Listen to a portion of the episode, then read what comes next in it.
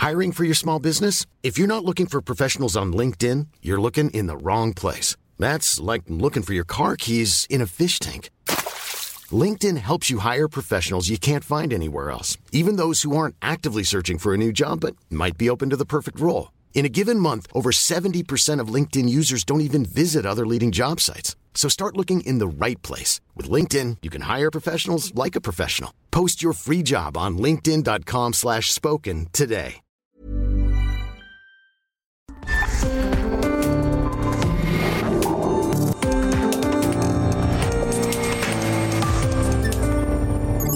República H, con Alejandro Cacho. Muy buenas noches, buenas noches, bienvenidos a República H.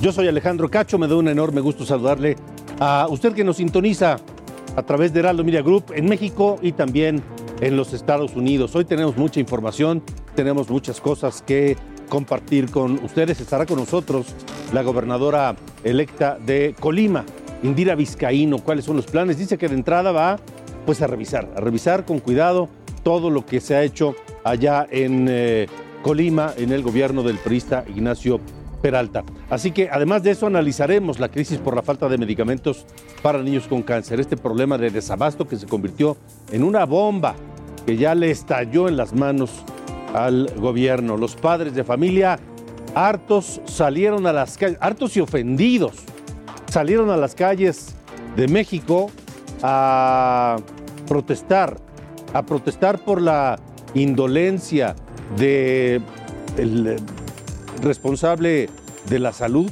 bueno, uno de los responsables de la salud, que es Hugo López Gatel, por haber dicho que no eran más de 20, pues sí, le están demostrando que no somos 20.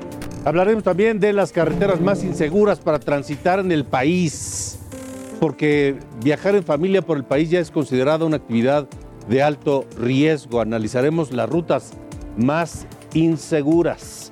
Así que bueno, pues eh, quédese con nosotros aquí en eh, República H. También con Sofía García. ¿Cómo está Sofía? ¿Cómo estás Alejandro? Me da mucho gusto saludarte y también a quienes nos escuchan por el Heraldo Radio.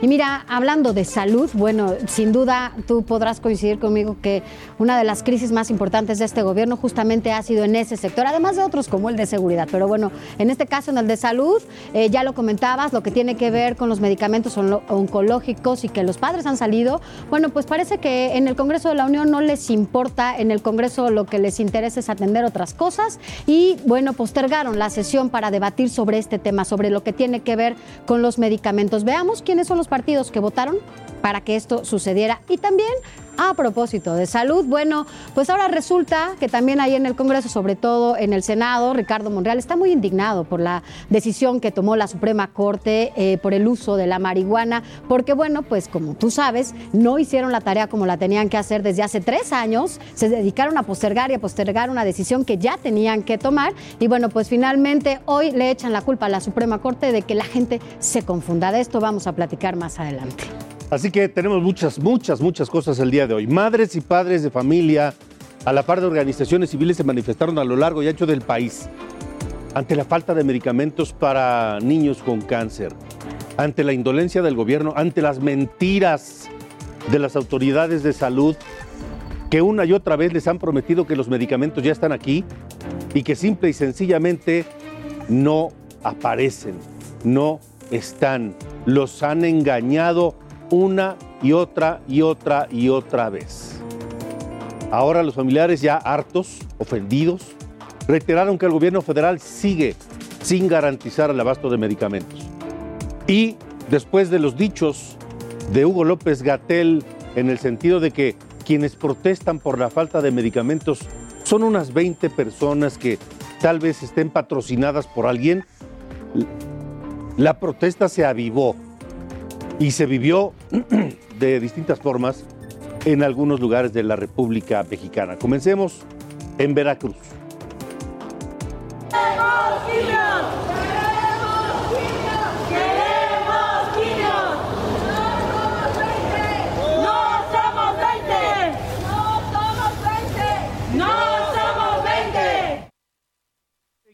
Quimios, decían en Veracruz. y en Guadalajara también salieron a protestar. nuestra gente sola. el gobierno federal no ha dado, no ha entregado a nivel nacional. En Cancún salieron a la famosa glorieta del ceviche también para exigir medicamentos y tratamientos contra el cáncer.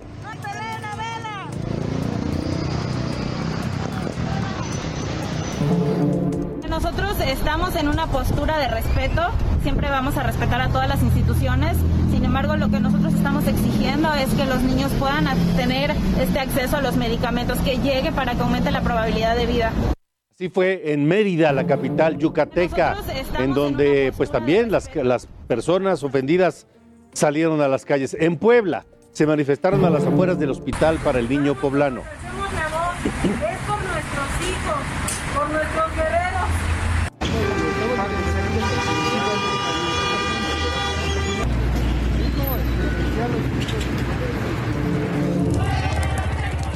Por supuesto, en la Ciudad de México es donde más resonó esta protesta de padres ofendidos, de hijos con cáncer que pues bloquearon el aeropuerto de la Ciudad de México eh, durante ocho horas aproximadamente la terminal 1 del aeropuerto de la capital del país. Y siguen, siguen ellos en pie de lucha por conseguir los medicamentos para sus hijos. Vamos ahora a Sinaloa, donde también hubo manifestaciones de médicos, doctoras, padres de familia en el hospital pediátrico de Sinaloa. Grabaron un video en el que respondieron a Hugo López Gatel y le dijeron que la falta de medicamentos en el país no es una telenovela como él mismo lo afirmó, como lo dijo López Gatel en la televisión del gobierno, y que no solo son 20 los que están protestando. Presidente Andrés Manuel López Obrador y López Gatel, esto no es una telenovela. Ninguna derecha nacional ni internacional mueve las familias de los niños con cáncer. Esto es una realidad. Mi hija no pidió tener cáncer. Mi hija no pide lástima. Mi hija no pidió enfermarse en este sexenio. Ya basta de burlas. Sí, sí es un tema sensible. En Sinaloa, desde hace tres años padecemos este cruel desabasto, pero los sinaloenses no nos quedamos de brazos cruzados. La sociedad se ha unido con las fundaciones para conseguir quimioterapias, medicamentos e insumos. Ya basta, exigimos una solución. Mi hija tiene retinoblastoma. Desde su diagnóstico, todo su tratamiento lo ha recibido por donaciones, gracias a la sociedad. No somos 20, somos más. Somos todo el país y soy Uriel. No somos 20, soy Beatriz. No somos 20, es Valentina. No somos 20, es Jesús Antonio. No somos 20, es Jesús Enrique. No somos 20, es Ixayana. No somos 20, es Víctor Manuel. No somos 20, somos todo el país. No somos 20, le llamo Tania. No somos 20, dijeron testimonios a lo largo y ancho de la República Mexicana. Y hoy, curiosamente, hoy que el presidente López Obrador rindió su décimo informe, o lo que él llama informe, en menos de tres años, no mencionó una sola palabra de este tema. No mencionó una sola palabra sobre la falta de medicamentos para los niños con cáncer, pero también para personas que viven con otros cánceres y que están en riesgo de morir por falta de esos tratamientos. No mencionó nada de la falta de medicamentos antirretrovirales para personas que viven con VIH y otras enfermedades. No mencionó nada del desabasto de medicamentos tan básicos como paracetamol en muchísimos hospitales públicos del país. El presidente hoy, en su informe, lo ignoró. Mientras, miles de familias exigen los medicamentos contra el cáncer para salvar la vida de sus hijos. Y mientras eso pasa, en la Cámara de Diputados, algunos diputados como la morenista María de Los Ángeles Huerta, parece que viven otra realidad. Parece que viven en otro país, en otra dimensión. Dijeron ella y otros que no permitirán que se moleste al subsecretario Hugo López Gatel con chantajes. Así fue. No vamos a aceptar, ni en el grupo parlamentario de Morena, ni en el del PT, ni espero que en el Partido Verde, que se siga tratando de utilizar y de chantajear políticamente con un tema tan sensible como el de los niños con cáncer. Eso no lo podemos seguir permitiendo. ¿Qué quiere la oposición? Molestar a Gatel y molestar al gobierno utilizando este brutal chantaje que es el de unos niños enfermos. Es increíble, de verdad es increíble escuchar a personas como esta diputada que cree que exigir los medicamentos para los niños con cáncer en Veracruz, en Quintana Roo, en Jalisco, en Sinaloa, en la Ciudad de México, en Yucatán, en todo el país, creen que eso es un chantaje. Es increíble que el presidente de la República no haya mencionado una sola palabra en su informe de labores hoy, o lo que él llama un informe, de este tema, ni de la falta de otros medicamentos, ni de la falta de, quimios para distintos tipos de cánceres, además del de los niños, por supuesto, ni de la falta de medicamentos tan básicos como el paracetamol, por ejemplo. Mire, Omar Enrique Hernández es presidente de Padres de Familia con Niños Enfermos AC. Está esta noche con nosotros. Eh, gracias, Omar, por eh, tomar esta, esta llamada. Eh, ¿Qué tienen que decir ante lo que no dijo el presidente hoy en su informe y ante lo que sí dijo la diputada esta de Morena, que dice, afirma que, que lo que quieren es molestar con chantajes a Hugo López Gatel? Omar, buenas noches. Hola, muy buenas noches. Pues sí, me estaba escuchando. Yo sí escuché ayer por las noticias esta, esta señora, digo, esa señora, digo, realmente es increíble cómo pues quieres defender lo indefendible, ¿no? pues no, no, es increíble que todavía se atreva a decir que, que queremos hacer mal que a este señor. La gente no sé qué realmente, pues te, te da coraje, coraje de escuchar tanta tanta mentira que dice ella, ¿no? Había que invitar a que una vuelta a un hospital un día, a cualquiera que ella elija, estaría bien mandarle un mensaje y si decirle, ¿sabe qué? Diputada, no sé si sea diputada, senadora, el día que usted, el hospital que usted elija, vamos y, y, vea usted con sus propios ojos lo que vive un paciente, no tiene su medicamento, ¿no? Es, es una cosa increíble y pareciera que pues de lo que se trata es de no molestar al gobierno actual y pareciera que sus reclamos y las exigencias de los niños, de sus hijos enfermos y que requieren distintos tratamientos y distintos medicamentos son pues una, una, una forma de, pues de molestarlos, ¿no? De importunarlos. Sí, efectivamente, lo que te, te comento, realmente es pues igual inapropiada sus declaraciones de esta, esta persona, igual que el, del doctor López Gatel, ¿no? Había que emitir lo que te digo, había que emitir la cualquier hospital que ella elija, o sea, no, no, yo, diga más, no, que ella elija, vamos, lo visitamos para que vean la realidad que hoy tanto gente del IMSS como gente del ISTE como gente del, del INSABI, ¿no? O sea, no parece que los tres sectores están pues, viviendo esta esta desgracia de no tener medicamentos, Alejandro, de verdad, pero más que eso, digo, no que desviaron tanto del tema y seguir como nuestro, ¿no? ¿Qué van a hacer? ¿Cuáles son las siguientes? ¿Cuáles son las siguientes acciones que van a hacer? ¿Qué les han dicho las autoridades? Porque les prometen y les prometen que van a llegar ya los medicamentos, pero no llegan. Pues sí, efectivamente, estos, estos promesas ya van, ya van para dos años. Realmente este medicamento que hoy llegó más bien, este supuestamente iba a llegar el 26 de junio, que no fue así. eh, este medicamento apenas ha estado llegando a varios hospitales. Muy bien. Porque realmente pues vimos al jefe del aeropuerto, que si no, te lo aseguro que no llega el medicamento.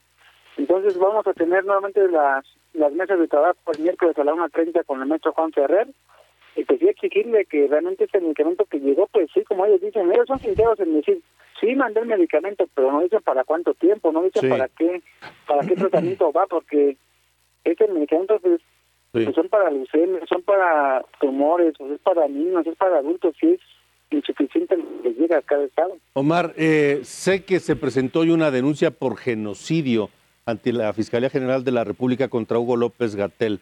¿Ustedes qué opinan en la eh, eh, agrupación Padres de Familia con Niños Enfermos AC? Sí, mira, nosotros somos una asociación de padres de familia con niños enfermos hace realmente no tenemos nada que ver al respecto en esa en esa denuncia. Lo único que podemos opinar pues es que, que hoy en día pues cada padre está en su derecho de hacer lo que sea. Nosotros realmente pues vamos más allá de eso no realmente vamos más a que hoy en día esté el medicamento. Y como asociación yo siempre lo, lo he venido manifestando no en nuestros comunicados a nosotros nadie nos representa, ¿eh? no tenemos abogados, no tenemos abogadas, no tenemos una línea política, no venimos defendiendo a ninguna farmacéutica. O sea, ustedes lo que quieren son medicamentos para sus hijos. Exactamente, sí, eso vamos a seguir a, la actualidad y realmente este, se respeta a cada quien, cada padre que, pues como era diciendo, pues están, creo que también está en su derecho, pero nada que ver con la asociación de padres. De acuerdo. Omar Enrique Hernández, gracias por haber estado con nosotros en República H. Sí, muchas gracias. Hasta luego. Así la situación. El caso es que la situación no ha cambiado, prácticamente sigue igual, no hay medicamentos, no hay abasto y además hay una enorme indignación por lo dicho por Hugo López Gatel, que estas protestas son unos cuantos, no son más de 20 y que además son parte de una conspiración internacional en contra del gobierno de México. Esa, esa declaración va a seguir provocando indignación. En fin, vamos con Sofía García. Esto es República H. Vamos a este primer recorrido por el país y es que Seguridad Pública del municipio de Valparaíso, Zacatecas, localizó una ambulancia abandonada y encendida que pertenecía a la Secretaría de Salud de Jalisco. Asimismo, cerca de ella, los cuerpos sin vida de dos hombres, los cuales presentaban impactos de bala. Según los reportes, los integrantes del equipo médico regresaban de dejar a un paciente en Fresnillo, Zacatecas. El gobierno de Jalisco condenó los hechos y pide su esclarecimiento. Y por primera vez en la historia, el Congreso de Sonora tendrá mayoría de diputadas mujeres. Fue en sesión extraordinaria donde se determinó que de las 12 diputaciones de mayoría relativa, dos son para el PRI, PAN y Movimiento Ciudadano, una para Morena, PT, Partido Verde, Nueva Alianza, PRD y Encuentro Solidario. La consejera del Instituto Estatal Electoral recordó que las listas de los partidos están encabezadas por mujeres. Y Miguel Torruco, secretario federal de Turismo, arremetió contra quienes se oponen al tren Maya luego de que comunidades cercanas han presentado amparos y cuestionan el proyecto. Escuchemos. Poco a poco se ha sacado adelante ese síndrome de amparitis que es simplemente para frenar el desarrollo de México y la generación de empleos de todo el pueblo de México. Hasta aquí la información. Alejandro, regreso contigo. Gracias, gracias, Sofía. Hemos dado aquí en República H especial seguimiento a los más de 50 casos de personas desaparecidas en la carretera Monterrey Nuevo Laredo en Tamaulipas. Hoy jueves a las 7 de la mañana un grupo de 30 familiares de desaparecidos salió de Monterrey en Nuevo León rumbo a Tamaulipas para reunirse con el fiscal de justicia Irving Barrios y pedir la ayuda de las autoridades tamaulipecas para localizar a sus seres queridos desaparecidos. Una de estas personas que asistió a esta reunión está con nosotros por eh, su seguridad y para no, entorpecer su caso, no daremos su nombre, pero le agradezco que nos acompañe aquí en República H. María. Buenas noches. Buenas noches. ¿Cómo les fue con el eh, fiscal de Tamaulipas? ¿Qué les dijo? Nos fue bien, gracias a Dios, pero pues no podemos revelar aún en este momento datos porque pues sería como poner en riesgo la, la investigación, Sí. Por lo menos Pero llegamos a buenos acuerdos. Ajá. ¿Puede decirnos algunos de esos acuerdos? Pues la búsqueda continúa. La búsqueda continúa. ¿Ya hay un número claro de cuántas personas han desaparecido en este en esta carretera? Con carpetas son en el que, lo que va el año de de enero a, ahorita con denuncias son 110. ¿110 personas desaparecidas? Sí, 110. O sea, hay 110 denuncias de personas desaparecidas en seis meses en esa carretera y nadie ha hecho nada absolutamente hasta este momento. No, hasta el momento no han hecho nada. No, no han dado con ninguno. María, eh, ¿qué van a hacer? ¿Ustedes van a esperar a que las autoridades les informen los avances? Eh, ¿O qué van a hacer? Pues tendríamos que esperar porque no, no está en nuestras manos, sí, a exponernos. No está en, en nosotros, sino exponernos, si no, pues seríamos uno más. Esperar a que ellos trabajen. Encontró, pues por, encontró por lo menos empatía, solidaridad de las autoridades tamaulpecas al dolor de ustedes como familiares de personas que han sido desaparecidas en esa carretera? Eh, pues positivismo hasta ahí eh, nos dio pues esperanza en que se van a mover. Ahora, eso por el lado de Tamaulipas. ¿Qué hay del lado de Nuevo León? Porque también, también hay ahí eh, alguna responsabilidad. Nuevo León sí, sí nos han apoyado bastante, pero pues el, lo, los desaparecidos están en Tamaulipas, lamentablemente, y, y sabemos cómo se encuentra Tamaulipas en estos momentos. De acuerdo. Bueno, María, pues eh, nosotros, si nos lo permite, nos vamos a mantener atentos y en contacto con ustedes para pues saber en qué queda todo esto y ojalá pronto aparezcan todos sus familiares. Yo este, quiero invitar a las personas que tienen desaparecidos en Nuevo Laredo que que sigan la página de, de Todos Somos Uno, ahí es donde nos han estado ayudando mucho las muchachas del colectivo a, a que nos apoyen a dar con su con su paradero de los muchachos a encontrarlos. De acuerdo. ¿Cuál es la página? Todos somos uno. Todos somos uno. desaparecidos en Nuevo Laredo, Tamaulipas. De acuerdo. María. Es, un colectivo. De acuerdo.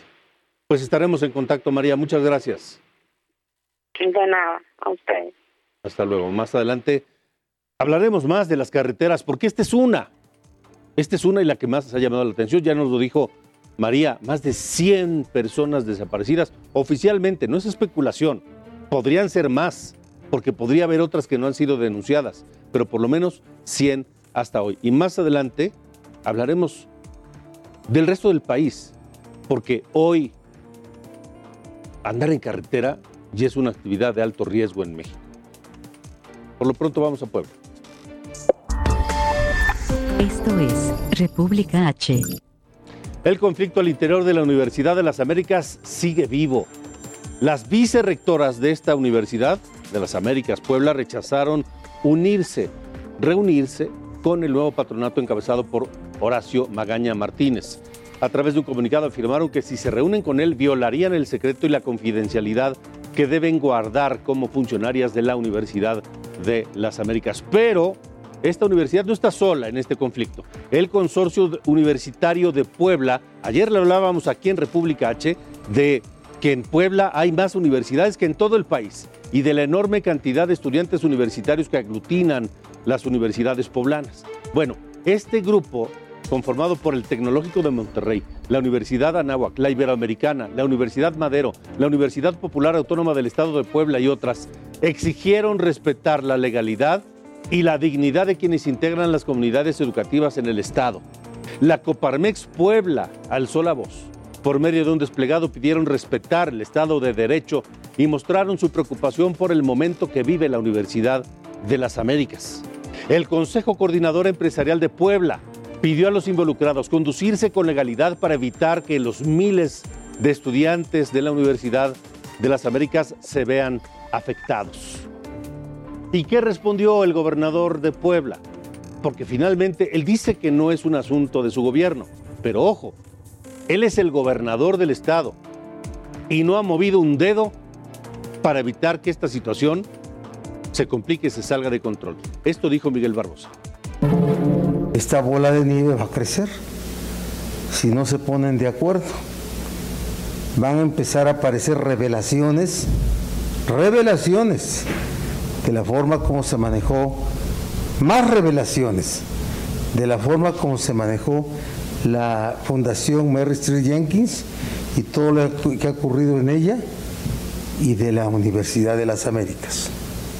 Van a aparecer muchas más cosas y, y no nos toca a nosotros saber de ellas formalmente hasta que llega a las instancias de autoridad. Entonces, ¿está o no está involucrado el gobierno poblano? Hace la advertencia de que se van a conocer más cosas del manejo en la fundación. Bueno, ya esperemos a ver qué es lo que pasa con la Universidad de las Américas en Puebla. Regresamos en República H. Continuamos. República H con Alejandro Cacho. Heraldo Radio. La HCL se comparte, se ve y ahora también se escucha. Regresamos. República H con Alejandro Cacho.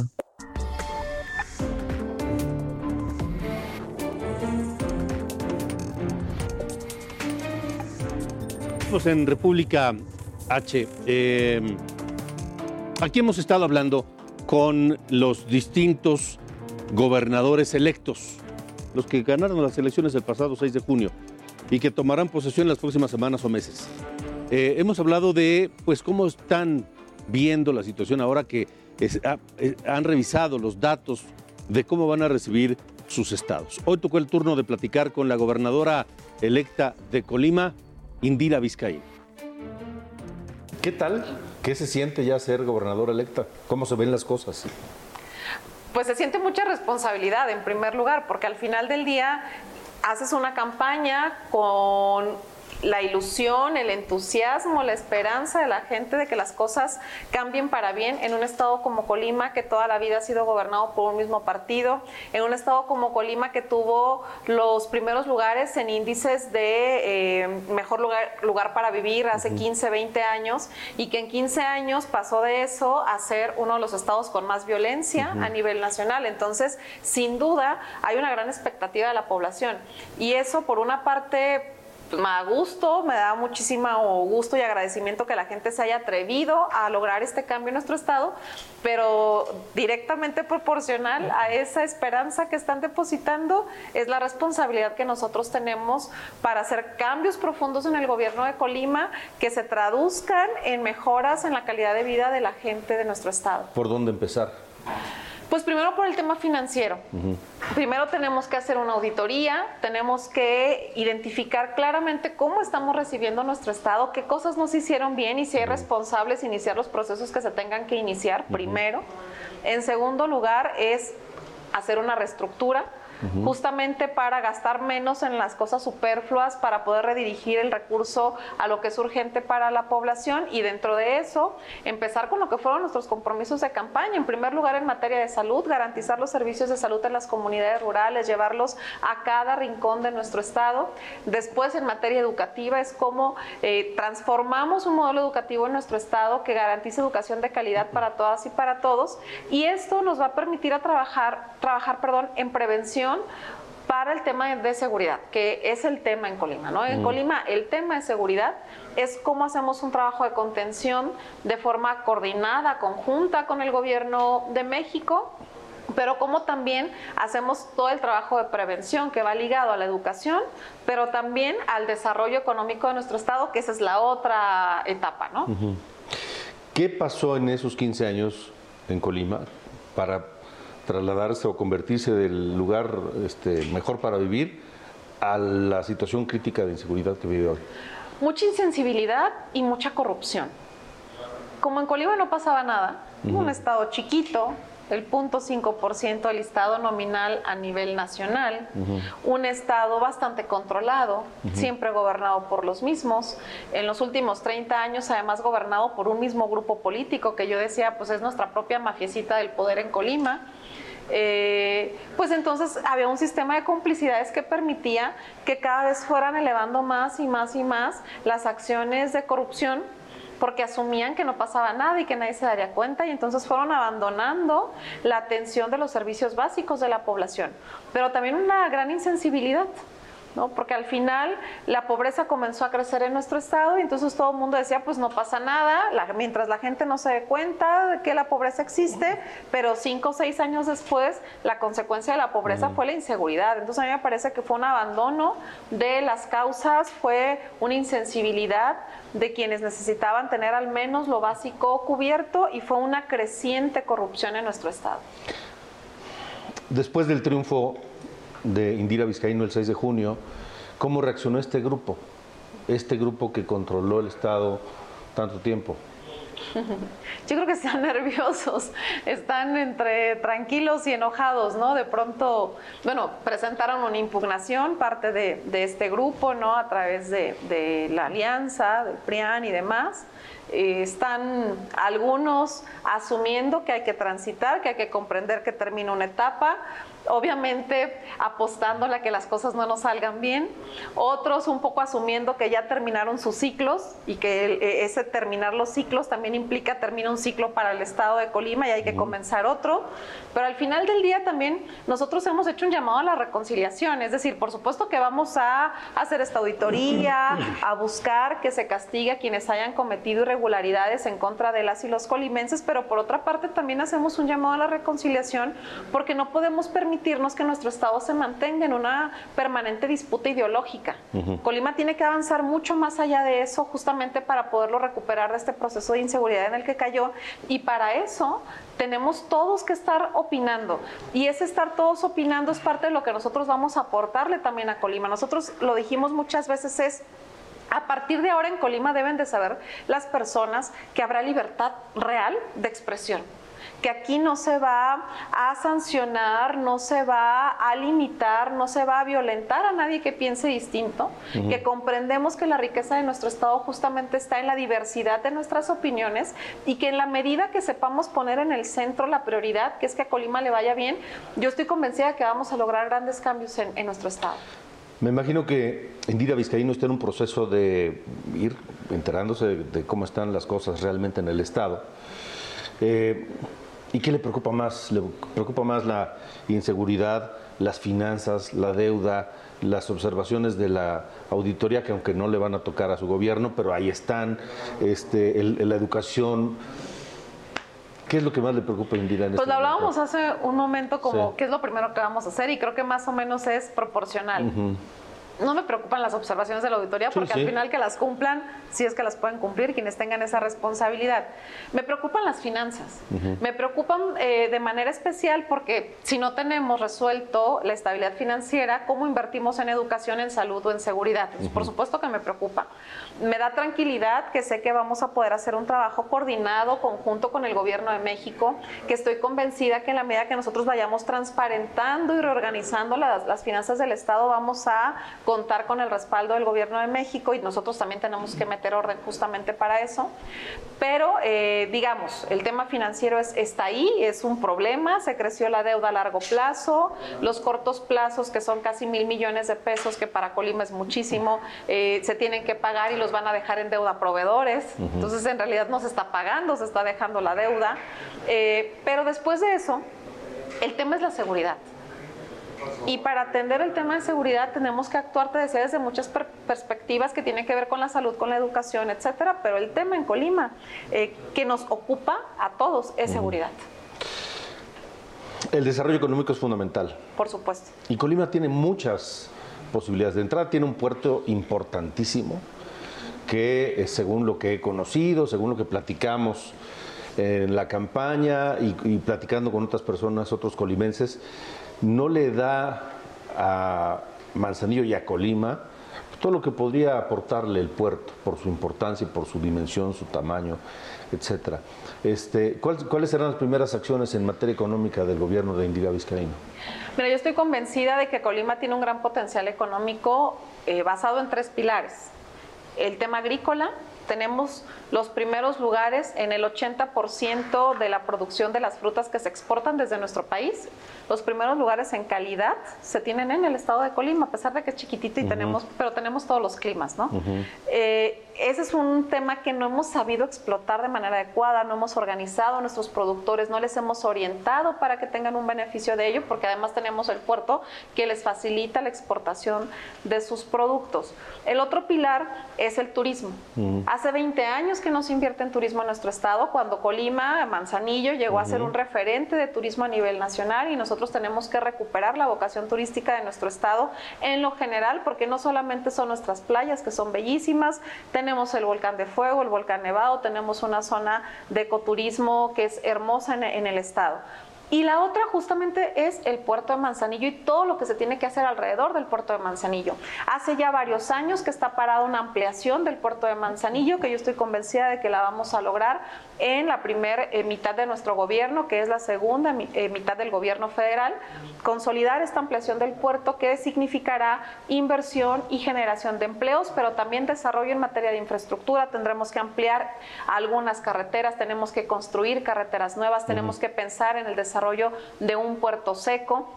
Y todo eso nos va a traer inversión y nos va a ayudar a generar desarrollo en nuestro estado. ¿Ya habló con el presidente de estos temas? Hablamos ahora que nos invitó a todas y todos los gobernadores electos de Morena, justamente hablamos de este tema de la ampliación del puerto, él tiene clarísimo que es una cosa que se tiene que hacer en este momento. Hablamos también de la inversión que se debe hacer en materia de infraestructura hidráulica y carretera y de salud en nuestro estado. Entonces estoy convencida de que vamos a poder contar con el gobierno de México en la medida que nosotros también aportemos y hagamos la parte que nos toque. Eh, aquí en el Heraldo Media Group estuvimos publicando encuestas cada mes de los 15 estados que cambiaron gobernador. Y desde el principio, eh, Indira Vizcaíno se apareció arriba en las encuestas y con una ventaja bastante amplia y cómoda. Y pues así terminó, así terminó nuestra encuesta. Y creo que fue pues este, bastante certera con lo que el resultado dijo al final. Sí, la verdad es que nos fue bien. En Colima la gente nos apoyó. Tuvimos menos participación ciudadana de la que hubiéramos querido. Colima se caracteriza por tener una participación arriba del 60%, ahora solamente votó el 50%, eso también impacta en el resultado. Pero bueno, yo agradezco mucho al Heraldo que nos permitió ir teniendo esta referencia, además de saber cómo se estaban moviendo las cosas en nuestro estado y bastante certeros. Yo no le voy a decir dónde va a colgar esto, pero yo lo colgaré en mi casa. No en el despacho del gobernador, pero en mi casa sí. Ahí en mi, en mi despacho, en la casa. De casa. sí. Muchísimas ¿Qué gracias. ¿Qué significa de responsabilidad ese porcentaje y los y el, el resto de la votación que decidió por otra opción? Mira, todo. Hace unos días alguien me decía, bueno, es que hay que decir que en el caso de Colima, ¿no? Alguien en Colima, eh, pues si bien Indira gané con el treinta y tantos por ciento, pues todo el otro 70 no votó por ella, ¿no? Y yo decía, bueno, vamos por partes. En Colima la gente votó por el cambio. Porque lo que quedó claro es que ya no querían al PRI porque el PRI quedó abajo del 30%, veintitantos por ciento, y todos los demás querían un cambio. El tema fue cuál opción de cambio les parecía mejor a las y los colimenses. Y decidieron que de las opciones de cambio, la que más se acercaba a lo que los colimenses querían era justo la que representábamos desde Morena y desde este proyecto. Entonces a mí me queda claro que hay un 80% de colimenses que querían el cambio en Colima, que ya no querían más PRIAN en nuestro estado y que dentro de esas opciones de cambio se sintieron más identificados con nosotros, que representa una enorme responsabilidad para cumplir estas expectativas de cambio, pero también lo que decía hace un momento, hacer un llamado a la reconciliación. Parte de gobernar distinto implica también eso es tener la sensibilidad, la apertura al diálogo, es no caer en estos juegos típicos y tradicionales de las cacerías de brujas nada más porque sí. Es actuar con mucha responsabilidad y madurez y es tener la capacidad de poner por delante las prioridades de la sociedad colimense. Pues eh, aquí en República H vamos a estar muy atentos a lo que ocurra en Colima y a lo que ocurra en toda la República. Hoy comenzamos con los 15 estados que tuvieron elección de gobernador el 6 de junio.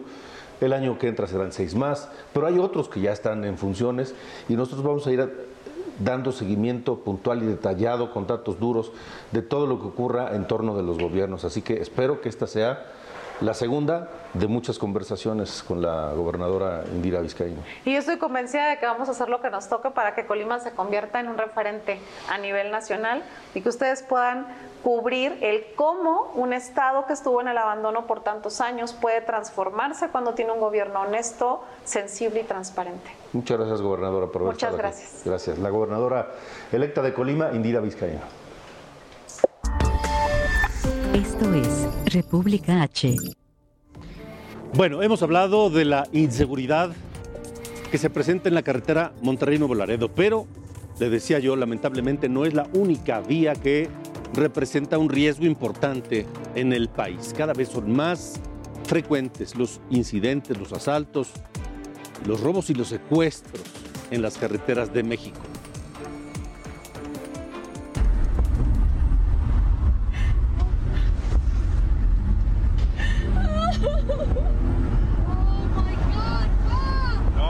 En México viajar en carretera se ha vuelto una actividad de riesgo.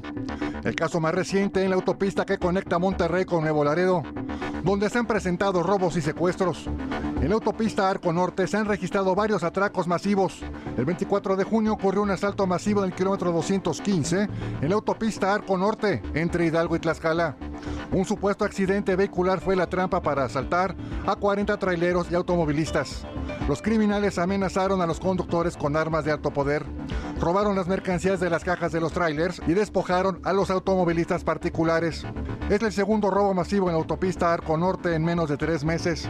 El 15 de marzo, hombres encapuchados asaltaron a decenas de automovilistas. También interrumpieron la circulación con un aparente accidente. No son casos aislados. Los tramos carreteros más peligrosos en México en cuanto a asaltos están en el corredor México-Querétaro-Guanajuato. También está la Uruapan Lázaro Cárdenas en Michoacán, la que va de Urracas al entronque de la carretera Matamoros-Reynosa y la carretera Veracruz-Orizaba. En atracos al transporte público de pasaje en 2020 se interpusieron 52 denuncias en el Valle de México. Uno de los tramos más peligrosos es el de Ecatepec al entronque Tizayuca. También aparece la México-Pachuca y la Puebla-Córdoba. En 2020 se abrieron 738 carpetas de investigación por asalto a camiones de carga en todo el país. Los tramos más peligrosos en la México-Puebla-Córdoba, la Querétaro-San Luis Potosí y la Querétaro-Irapuato. Las más peligrosas por el momento hay un caso de, de eh, Guanajuato en particular que ha tenido una, una, explosión ahorita de siniestros en los últimos años. Eh, Puebla hace unos años fue una carretera muy peligrosa, afortunadamente ha bajado un poco la incidencia. Veracruz también empieza a pasar un problema fundamental de robos, el Estado de México también, Cuautitlán y Tepeji. Esta inseguridad también le ha tocado a los políticos, como a Mario Delgado, presidente nacional de Morena. Estamos de Matamoros rumbo a Reynosa. Venimos con la senadora Lupita Covarrubias, con Adriana Lozano, el diputado Erasmo. No podemos, no podemos salir. Somos de Morena, no podemos salir, tenemos que avanzar. Nos detuvieron con armas largas, se nos cerraron. No podemos hablar. No podemos hablar. Es que somos de Morena, somos de Morena. En 2020 se registraron 1.121 denuncias por robos a vehículos en las carreteras federales del país. La autoridad reportó 590 asaltos entre enero y octubre de 2019. En 2020 aumentaron 64%. Estos son únicamente los delitos con denuncia de las víctimas. Heraldo Televisión, Luis Pérez Curtad. Claramente la situación de riesgo en las carreteras se ve en todo el país, pero en la zona centro es donde más eh, se ve este riesgo, que además representa pérdidas muy importantes a nivel económico. Solo en 2017 los robos en carreteras significaron pérdidas por 97 millones de pesos, según la Canacar, la Cámara Nacional del Transporte de Carga. Y la situación actual de inseguridad, pues también es complicada. Mire, la carretera Veracruz-Orizaba dejó de ser de los tramos más inseguros a nivel nacional, pasó del primero al segundo. Actualmente, En, eh, lugar, en el primer lugar en cuanto a incidencia de asaltos está la carretera México-Querétaro y su continuación hasta Guanajuato. Es decir, esas autopistas son las más riesgosas. ¿Qué dice la Canacar en cuanto a robo de transporte por estados? Mire, de los 10 estados con mayor incidencia de robo a transporte de carga durante el primer bimestre de este año, en primer lugar se encuentra el Estado de México. Es el estado con mayor incidencia de robos en carreteras. Le sigue Guanajuato, luego Veracruz, sigue Michoacán, quinto lugar Puebla, sexto Jalisco, séptimo San Luis Potosí, octavio Querétaro y noveno lugar Morelos y en décimo sitio Hidalgo. Esto según el reporte del Secretariado Ejecutivo del Sistema Nacional de Seguridad Pública y de la Fiscalía General de la República. No son datos inventados. Y el robo de transportistas representa pérdidas muy importantes. En 2017, 97 mil millones de pesos, 97 mil millones de pesos según la Canacar. Pero sin duda, el daño más lamentable es el humano. Mire, ante esta situación, transportistas y organizaciones siguen pidiendo que se refuerce la vigilancia para garantizar la seguridad en las carreteras. Datos de 2020 dice que los asaltos bajaron en las carreteras del país, según la Canacar, pero estas eh, instituciones no coinciden en las cifras porque la Guardia Nacional dice que los asaltos aumentaron. Entonces, ¿a quién le hacemos caso? A Canacar y el Sistema Nacional, Sistema, eh, eh, Secretario Ejecutivo del Sistema Nacional de Seguridad Pública o a la Guardia Nacional. El hecho es que urge reforzar la vigilancia porque los transportistas siguen siendo presa de la delincuencia. Los transportistas y usted y yo, nuestras familias, nosotros mismos, nuestros hijos, nuestros hermanos, todos. Eso es lo que ocurre realmente en la situación del país. Rafael Ortiz Pacheco es presidente nacional de Amotac. Buenas noches, Rafael. Eh, gracias por estar aquí en República H. Gracias, amigo. Gracias por invitar a tu programa. ¿Cómo están viendo ustedes este problema de, la, de los asaltos carreteros? Mira, es lamentable, eh, pensarán que es uno negativo, pero tú acabas de dar un panorama que es la realidad. Hay quien trata de ocultar para quedar bien con la autoridad, pero lo lamentable es lo que está pasando a diario y lo más lamentable es que no hay vigilancia. No sabemos cuáles son las instrucciones verdaderas del general Bucio, pero los elementos que tienen que vigilar asaltos los tiene en robo de vehículos y no ves una patrulla en tramos eh, grandísimos de carretera. Entonces nosotros tenemos que pelear con los... Rafael, se escucha, se escucha muy mal la comunicación. Eh, te sugiero que lo que lo pospongamos para mañana con una mejor eh, línea para entender perfectamente, porque esto incluso ha costado vidas de choferes de transporte, que mes con mes son agredidos y algunos han muerto haciendo su trabajo. Así que ojalá mañana podamos recobrar la comunicación. Sofía García, antes de irnos, vamos contigo. Gracias Alejandro. Y mira, después de que ni la Cámara de Diputados ni el Senado de la República hicieron bien su trabajo para legislar sobre los lineamientos eh, para el consumo de la marihuana, pues ahora resulta que el senador Ricardo Monreal advirtió que la resolución de la Suprema Corte de Justicia de la Nación solo generará falsas expectativas entre la gente. Y es que los legisladores están indignados ahora, resulta, y muy molestos por la decisión que tomó la Corte, pues la cual señala que no será ilegal fumar marihuana después de tramitar un permiso en la Secretaría de Salud a través de la COFEPRIS. Es decir, ya no se tendrá que interponer un juicio de amparo para poder consumirla. Sin embargo, Monreal pues el también presidente de la Junta de Coordinación Política en el Senado, en lugar de pedir disculpas a la ciudadanía por no hacer bien su trabajo y hacer lo que les toca, bueno, pues ahora responsabiliza a la Suprema Corte de todo, pues el malentendido que pueda haber entre la ciudadanía y bueno, además la COFEPRIS tampoco tiene la facultad, eso hay que decirlo, no tiene la facultad para dar este permiso. Así que bueno, pues ahí se están echando la bolita y ahora van a empezar de nuevo con este tema. Tienen que hacerlo después de que llevan tres años aplazándolo sin hacer absolutamente nada y ahora responsabilizan a la Suprema Corte. Pero mira, vámonos rápidamente a otros temas. Alejandro, ya lo decías tú al inicio de este espacio, el tema de la salud y de los niños con cáncer les ha valido, bueno, un remerendo pepino, por decirlo de alguna manera. Y es que, pues en la sesión que tenían prevista para ayer, pues ya no se tardó, ya no se trató el tema de los medicamentos, porque bueno, pues resulta que no podían hacerlo ayer y ahora se va hasta la otra semana. Pero bueno, ya platicaremos de eso más adelante, sobre todo el próximo miércoles, a ver si sí se toca este tema. Hasta aquí la información. Gracias, Sofía. Este, en el tema de la marihuana tienes razón. Podría ser hasta un engaño porque lo que aprobó la Corte no implica modificaciones al Código Penal. Así es. Y entonces aquellos consumidores que crean que ya lo pueden hacer libremente Mm. podrían meterse en un problema. Así es. Y como todo está en 20 cosas, no hay nada en regla, Así está todo, no hicieron su tarea. Así es. No se pueden indignar por algo que ellos no hicieron. Puede ser un engaño. Gracias, Sofía. es, Gracias a gracias. ustedes también por habernos acompañado en República H. Recuerde que nos puede escribir a nuestro correo electrónico republicaheraldo.gmail.com y lo esperamos mañana a las 8. Buenas noches.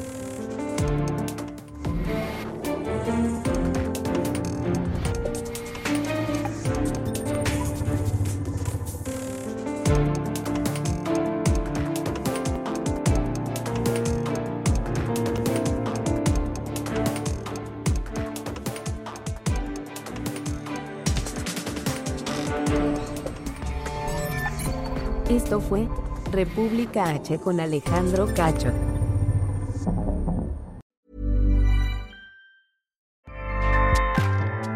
ACAST powers the world's best podcasts. Here's a show that we recommend. The Real Housewives is a guilty pleasure for most, but if you're looking to not feel guilty about that pleasure, tune in to Everything Iconic with me, Danny Pellegrino, where I break down all the messy moments and behind the scenes antics of Bravo's popular franchise. And on Everything Iconic, I also interview celebrity guests like Kelly Ripa, Kiki Palmer, Drew Barrymore, Cameron Diaz, and more about their guilty pleasures, their past work, and so much more. So if you're pop culture obsessed and find yourself watching way too much reality TV like me, tune in to Everything Iconic with Danny Pellegrino wherever you listen to podcasts. ACAST helps creators launch, grow, and monetize their podcasts everywhere. ACAST.com.